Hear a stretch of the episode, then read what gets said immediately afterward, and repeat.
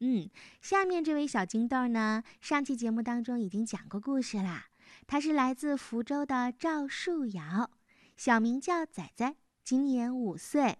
他很喜欢讲故事、玩乐高、玩枪，喜欢画画，而且呢，还非常喜欢看《西游记》这本书。今晚他来讲一个大破莲花洞的故事。大家好。今天我给大家讲一个故事，是《西游记》里面的四十四集，名字叫做《大破莲花洞》。孙悟空偷了紫金红葫芦，从莲花洞里出来，一转身就喊了一声：“大行者孙来了！”孙悟空现在心情好的不得了，他先说：“那个妖怪，你要是想抓我，就像是水中捞月。”怎么抓都抓不着，我要是想抓你呢，就像是火上弄冰，抓着你我就把你弄化了。金角大王一听说什么，又来了个行者孙，他说兄弟可不得了了，咱们现在算是捅了猴子窝了。捆仙绳捆住了孙行者，葫芦里装个者行孙，怎么现在又来了个行者孙呀？他到底有多少个兄弟呀？银角大王说：“哥哥，你就放心吧，我这紫金红葫芦能装下一千人。嗯，刚刚装了一个者行孙，还有的是地方啊！我出去看看。”银角大王捧着假葫芦，雄赳赳气昂昂的就出来了。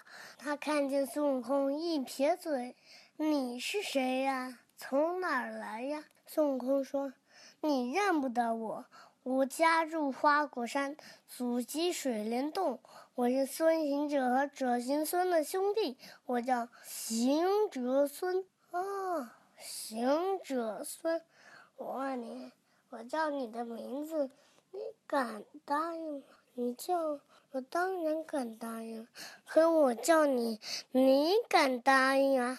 银角大王一愣，我叫你是因为我有个宝贝葫芦，你有什么呀？哈哈哈哈！我也有个葫芦。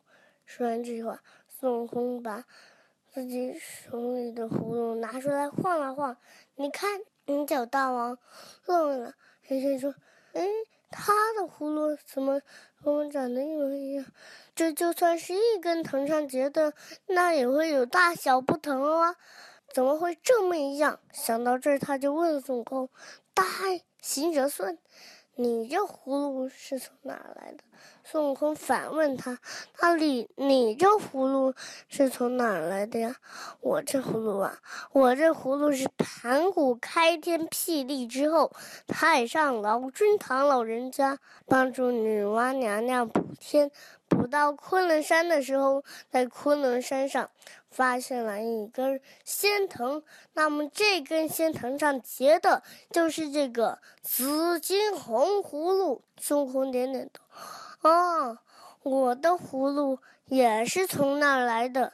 盘古开天辟地之后，太上老君唐老人家帮助女娲娘娘补天，补到昆仑山的时候。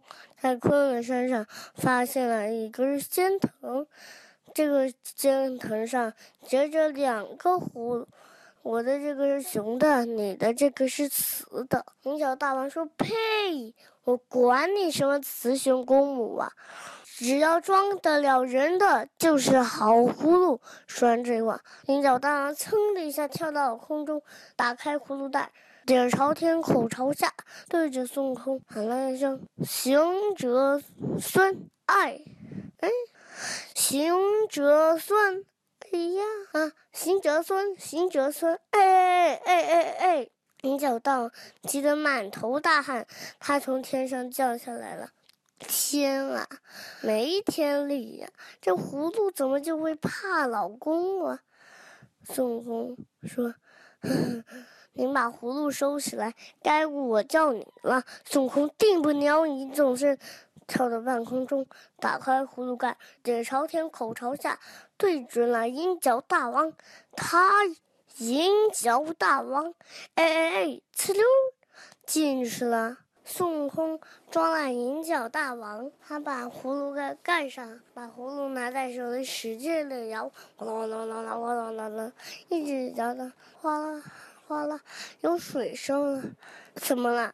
嘿，这妖怪不像孙悟空，那是铜头铁骨，化不得。进去没多会儿，就化为脓水了。孙悟空说：“你个臭妖怪，你肯定是撒在地旁尿蒙我呢！啊，这是俺老孙玩剩下的，没个十天半个月，我绝不给打开，我气死你！”咱转过来再说说金角大王。金角大王正在洞里正喝着酒呢，突然有小妖怪慌慌张张的：“大大王，不好啦，出事儿！”什么是慌慌张张的呀？我不跟你们说过啊，遇到大事不慌不乱啊，没有什么事情是解决不了。啊，是是是，但我不慌不乱，我慢点说。那个行者孙，那个丑猴子，把咱们二大王装进紫金红葫芦里了。哎呀！金角大王一下把小妖就给踢飞了。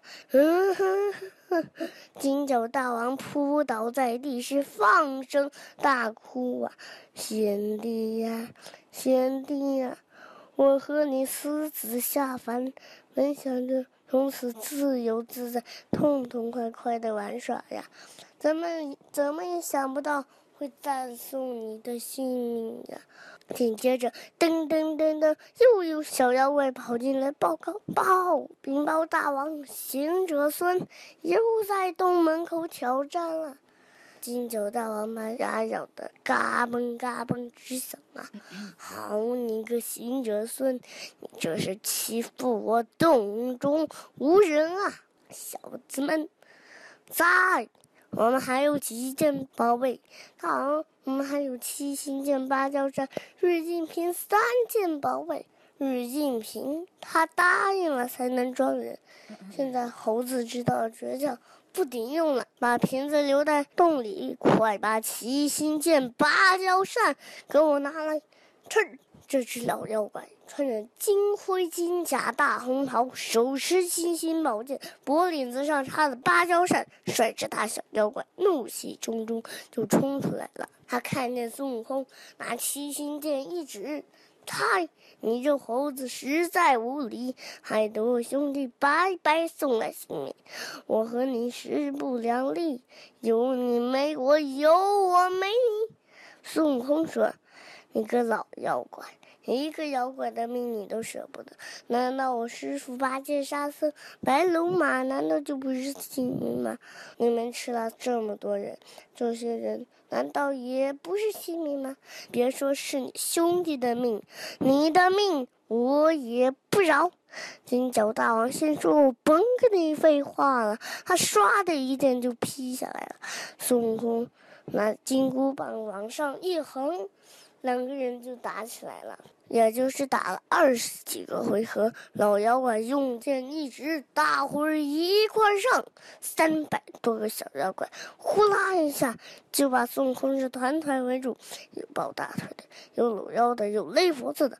孙悟空感觉说不好，本来使了个分身法，从左肋下拿了一把红毛，说来声变，就变出了几百个孙悟空，有抡棒子的，有耍大刀的。有扎扎枪的，有打弹弓的，有耍猴唇的，还有抱着小妖怪直接下嘴就咬的，哇，乱成一锅粥了。